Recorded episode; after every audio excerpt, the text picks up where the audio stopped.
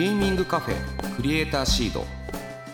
ここはさまざまなジャンルのクリエイターやアーティストゲームをこよなく愛する人が集まり思いのままにおしゃべりする場所。これから活躍するクリエイターの種を育て今そして未来を面白くするヒントを見つけていきます。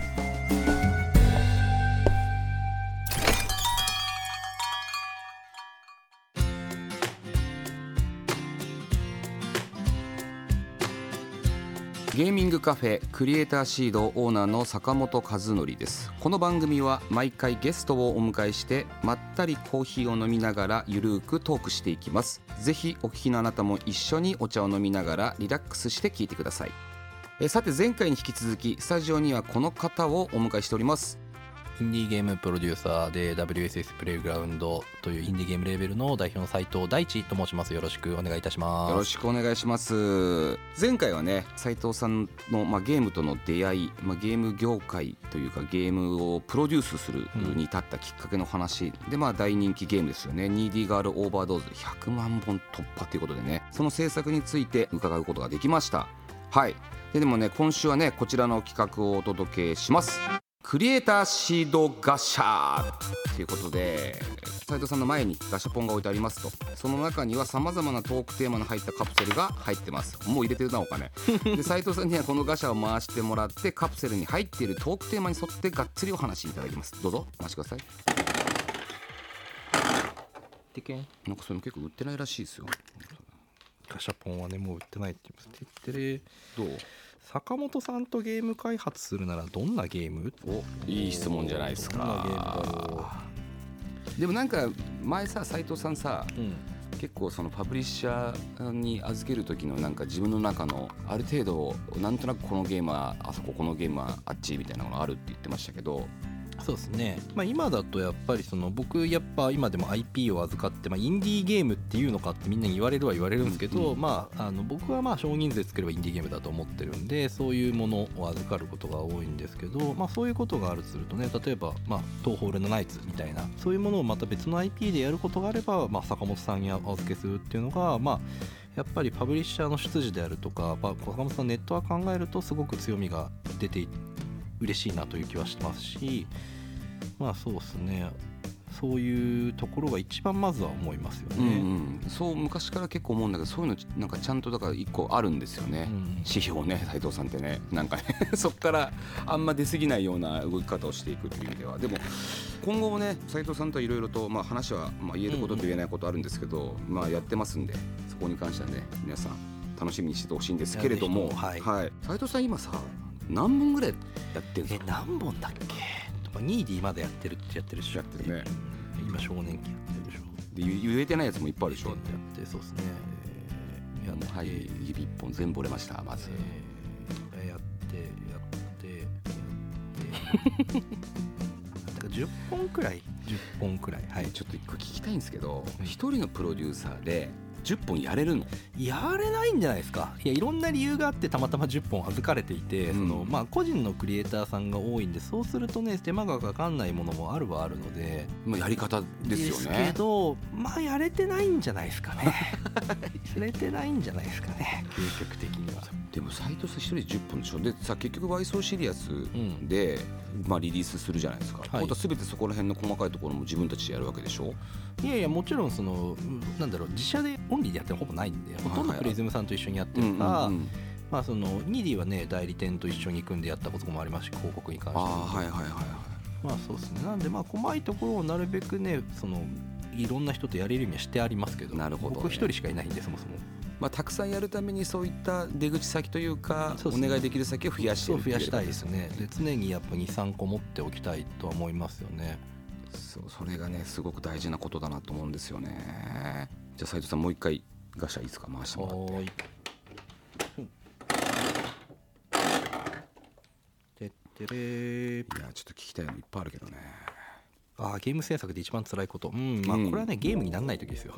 ああのゲームじゃねえじゃんっていう時が一番辛いですね。あの本当なんか雲をつかむような状況の時がまあ辛い。作れば作れる時はそんなでもないんですけど。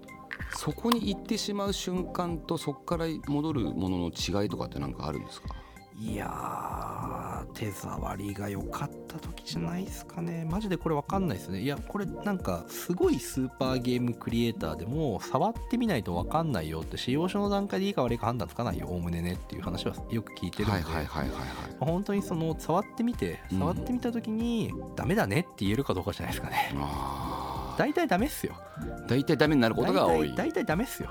あのよっぽどその横スクアクションとかの本当硬いジャンルで、まあ、それでも半分いかないんじゃないですかね。はだから新しいことチャレンジしてるゲームは成立するのが奇跡なんで、うんうんまあもうそれは手触り見て決めるしかないっすねで思ってますけどね。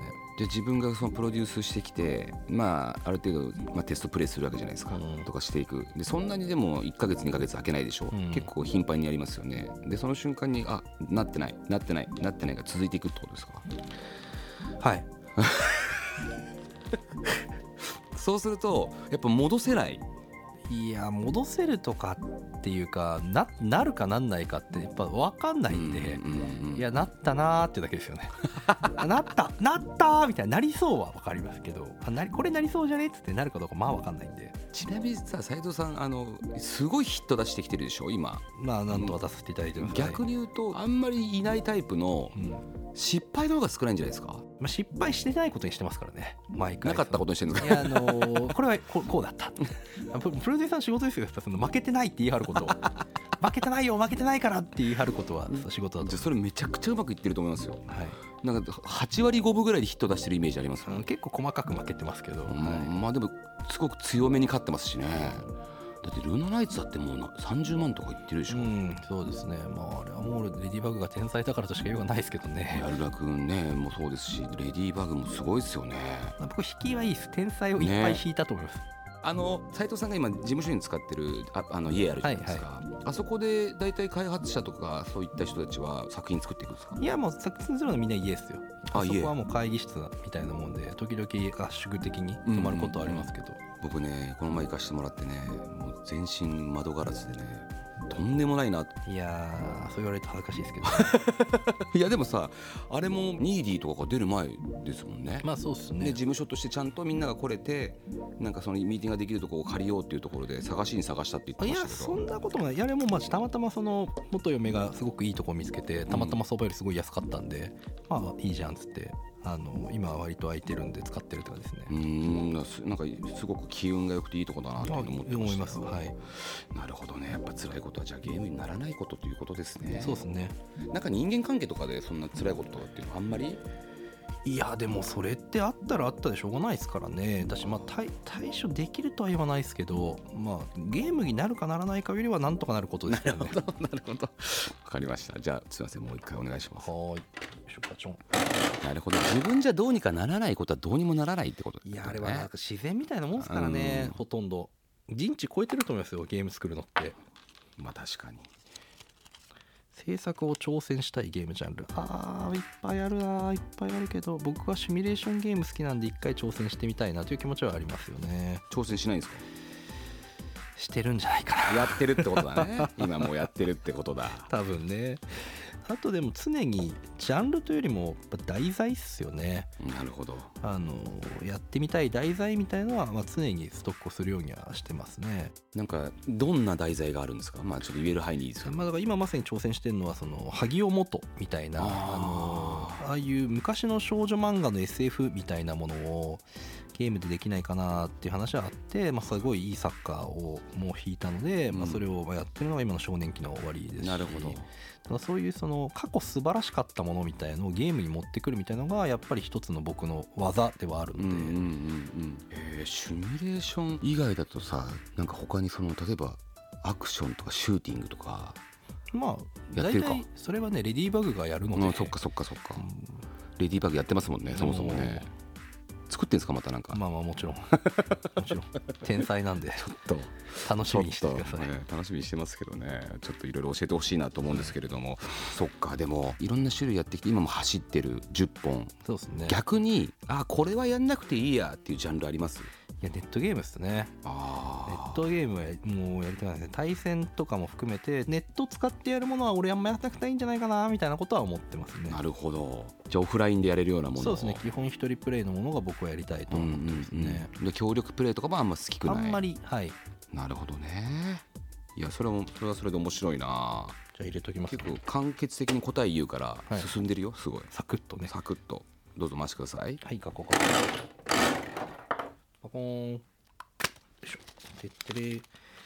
人生の一作、自身に影響を与えたゲームあそれはちょっと聞いてみたいですあーいっねぱいあるけど、なんだろうな、一番好きなゲーム。まあ、ときめも2じゃないですかね。いくつぐらいの時にやったんですか？ああ、でも中学2年生とかっすね。まあ、あと、ポケモンっすかね。ああえ大地さんもポケモンなんだ僕、ポケモン、ナンバーワンポケモンだと思いますよ。なるほどあそうなんだときメモでうん。影響を受けた作品ってあります？ん。作ってる作品でね自分で。まあ、ニーディーはまさにね。まさにですよ、ギャルゲーなんで。うんうんうん。でもあれ女の子にも人気ありますよね。そうっすね。ニーディーに関しては。まあでもだって昔から恋愛シミュレーションゲームって実は女の子やってましたからね。僕もだってときめも2女の子に行かれましたよ。あそうなんですか、はい。それいいですね。小あそうだ小学5年生の時になんか隣に住んでる女の子がときめも2やっててうん。貸してくれたのが初めてだったから、へえそんな感じでした。ね なんで昔から恋愛シミュレーションゲーム絶対女の子がやるジャンルではあるという認識は実はあります。あなるほどね、い、や斉藤さんってさこれ前からちょっと聞きたかったんですけどなんか影響を受けてるさなんていうんですかその、まあ、ゲームはそうなんだけど、なんかこう人っているんですか、まあ、師匠的な人。と,、えー、とゲーム業界における師匠は僕は中村浩一さんだと思ってます。あなるほど。まあ、ドワンゴにたまたまなんか来ててすごい一時期暇にしてたことがあって中村さんが。その時マジでいろいろ教わりましたね。えどんなことを教わったんですか？いや効果音は3つ用意するんだよ。ピロリンとピロピロリンとピロピロリンだよとかうん。マップは半分ぐらいでいいよとかうんうんうん。あなんかそういうすっごい細かいことをたくさん教わりましたね。教えてくれるんですね。いや聞けばいやもうゲーム見せてこれどう思います？かったらこれがこうでこうでこうでこうでみたいな全部僕ピタスラメモ取るんですよ。はあちゃんとロジカルに言ってくれんだ。アンチョコですね。なるほどね。じゃあそういうのも結構ラッキーでしたよね。いや僕めちゃめちゃラッキーだと思います。僕は本当そうなんか師匠は中村浩一って言ってましてバカも昔あの相談役に入ってもらいましたけど。はいはいはいはいはい。すごいね尊敬しています。斉藤さんってそのインディーゲームの、まあ、知識はい。なんかいろいろやってるじゃないですか、はいはい。そもそも。それでいつやってるんですか、いやまあまあまずとりあえず5分やるんですよね、うんうん。とりあえずなんか面白そうなものがあれば5分はやってるのと、まあ、あとはやっぱり聞くのとあまあ、やっぱりこれもね師匠がもう一人いてもうフォーゲーマーの名物ライターの徳岡さんって方ですけどこの人とかによく教わってますね。ー徳岡さんってこの前お話しさせてもらいましたけどものすごいいや老子ですよ。すごい人ですいねやすごい人です。えなんでこのゲームも知ってるのみたいな、うん。でしかもやってて。いやすごいですよ。僕もあの人どれだけ時間あるんだと思ってますからね。しかもなんか結構海外とのパイプも強いいですよね。やすごいです。ね、まあ、海外いっぱい行ってますからね、ヨーロッパとかもうん。ね、やっぱ影響あるんだ徳岡さん徳岡さんすごいなと思いましたよ。そういう出会いもね本当すごいなと思うわけですよね。どうぞラスイチ。人ですよね。人ですね。ポン。ラスト一つ。ああなるほど。これかな？確かに。斉藤さんのもうインディーゲームのこれから。ああそれは聞きたい。これはそうっすね。難しいっすね。まあ普通にはうんまあいわゆるインディーゲームは終わっていくとは思いますよ。やっぱりその結局インターネットが終わっていくのでやっぱり 2D ガールを作ってやるらくんとしみじみしたのはインターネットが終わるんだねっていうことをまあ思っていて、つまりその個人に開かれていて可能性のあったインターネットがまあ終わるんだよねってこと。まあ残ると思いますよ。それはテレビがまあ未だに残っているように過去の可能性を半分ぐらいは失いながら残っているようにインターネットも残ってはいると思うんですけどまあやっぱりその結局もインターネットも今個人よりもやっぱ広告費がものようになってきたし。結局その人気のある芸人さんとか、まあ、エンタープライズその会社のチャンネルとかが伸び出してるじゃないですか、はい。まあそれとね個人が勝ち合うのはきついですよねっていう意味ではもう終わってましたし、まあ純粋にねツイッターもアルゴリズムとも変わって体感その多分何でもない子よりはすでに強い子金のあるところに強くなっていくでしょうし、まあ、そうするとね売れなくなりますから純粋にまず終わっていくだろうが一つ、でまああとはそのインディーゲームっていう名前の制作費のかかったゲームがやっぱりいっぱい出てきているのでジャンルとしてもちょっと飽和していくのも一つとは思いますね。一般論としては僕はこうは思ってます。うーん。いやでもそういう時代ですよね。インディーゲームってなかなかまあ、うん。まあ言葉自体ももうなくなっていくだろうなって僕自身も思うんですけれども、そうかインターネットが終わったない終やわっていくなと思ったんですがインディーゲーム結局インターネットだったと思いますよ。うん。だからそもそもスチームだしプラット,、はいはいはい。プラットフォームによるものですから、はいターネットとともに生まれたものだと僕は思ってます。うーん。なるほど。ちょっと深いぞ。次え次何が来ますかね？いやわかんないです。本当にわかんないです。これ予言できたら僕はすごいと思いますけどいや僕はわかんないんで、うん。最低限備えるしかないなと思っていて、うんうんうん。まあ、もちろん AI とか来るとか VR 来るとかあるとは思うんですけどじゃあそのどれもが弱者に優しいかってそんなことはないだろうと思っていて、うんうん結局すでに強い会社、まあ、AI なんてそうですよね。別に個人に何も開かれてないんでデータセット必要ですから。VR だってね結局 3D ですからいやデータ必要ですから。っていう時にまあ弱い人間のためのものでは決してないでしょうということで。まあ一般的にはあのどれが来ても弱いやつ何も持ってないやつのは辛いだろうとは思いますね、うんうんうん。なるほど。なのでまあ僕はずっとそっちにいたいとは思いますけど、まあ、なんだ一発当ててなんだと思いますけど究極編集者としては個人の作家と向き合っていくことを生涯続けたいとは思ってますね。そうだよね。そもそも斉藤さんっていまだに東宝ステーションやってますよね、まあ、一応やらせてもらってます、そもそもプロデューサーで番組作ってましたもんね。そうですね。まあもう若い子にだいぶねあの任せるようになりましたけども。そこでもう見かけてましたもん。そそっちの印象の方が強かったもんな最初。東宝ステーションを自分のお金で自腹でやってましたもんね最初ね。そうですね。あの一時期。あれもすごいっすよね、まあ、やっぱでも東宝プロジェクトって素晴らしいものですからうん。それで何か僕もあの恩恵をたくさん受けましたし、まあ、そのゲームを作らせてもらいましたしズンさんとの縁もありますからということやってて今でも続いててよかったですし、まあ、あとまさにズンさんに言われたんですよね。斉藤君これからどうすんの？みたいな話された時に、いや迷ってんすけどって言った時にいやそれでも個人のことをやることをずっとやっていきたいですねいやそれがいいと思うよ。だってそれって儲からないでしょ？って儲からないからきっと勝てるよっていう、まあ、うん全全問答みたいなこと言われたんですけどまあそうだよなと、まあ、斉藤君そもそもね社会的合度ないからさって。無理でしょ？って、ね、あの個人のねもっとそのねあのいろんな社会的にねあれな子たちと一緒にやる方がいいんじゃないのってことだと思うんですけどいや僕もそう思いますね。ああギフテッド的いな人たちとっていう楽しいですよ。やっぱ、ね、ニャルラ君とかでやるの方が楽しいですからね。それはまあそうだろうとは思います。はい。それもあってやっぱまあこれからもあの、まあ、じゃあ仮にそういうちっちゃいインディーゲームみたいなのが不利になっていったとえしても、うんうん。まあ、そこから何か出てきますからね新しいね。まあじゃあそこにずっとかけ続けようという気持ちはありますいやいろいろとこのガシャで、ね、話聞いてきましたけど、まあ、もう聞いちゃってるんじゃないかなと思うんですけど、まあ、斉藤さんはゲームプロデューサーとしてはい、で今後のなんかあー野望野望っていうかなんかうん。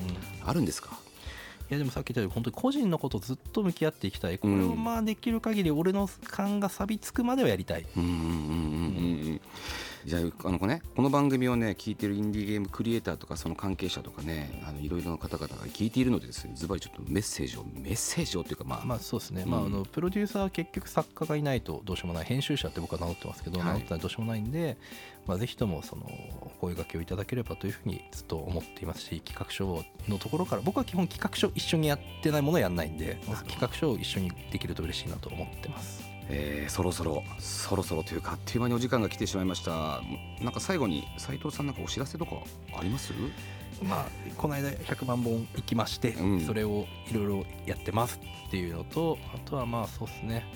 まあ、新作の少年期の終わりがおそらくあの近々あのアリーアクセスで開始されると思いますのであのウィッシュリストに入れてください。よろしくお願いします。さあしかし本当に終わっちゃうなこれ。でも斉藤さんあの本当に2週間ありがとうございました。あありがとうございましたぜひねまた遊びに来てください、はいぜひとも呼んでください。はありがとうございました。ありがとうございました。ゲーミングカフェ。クリエイターシード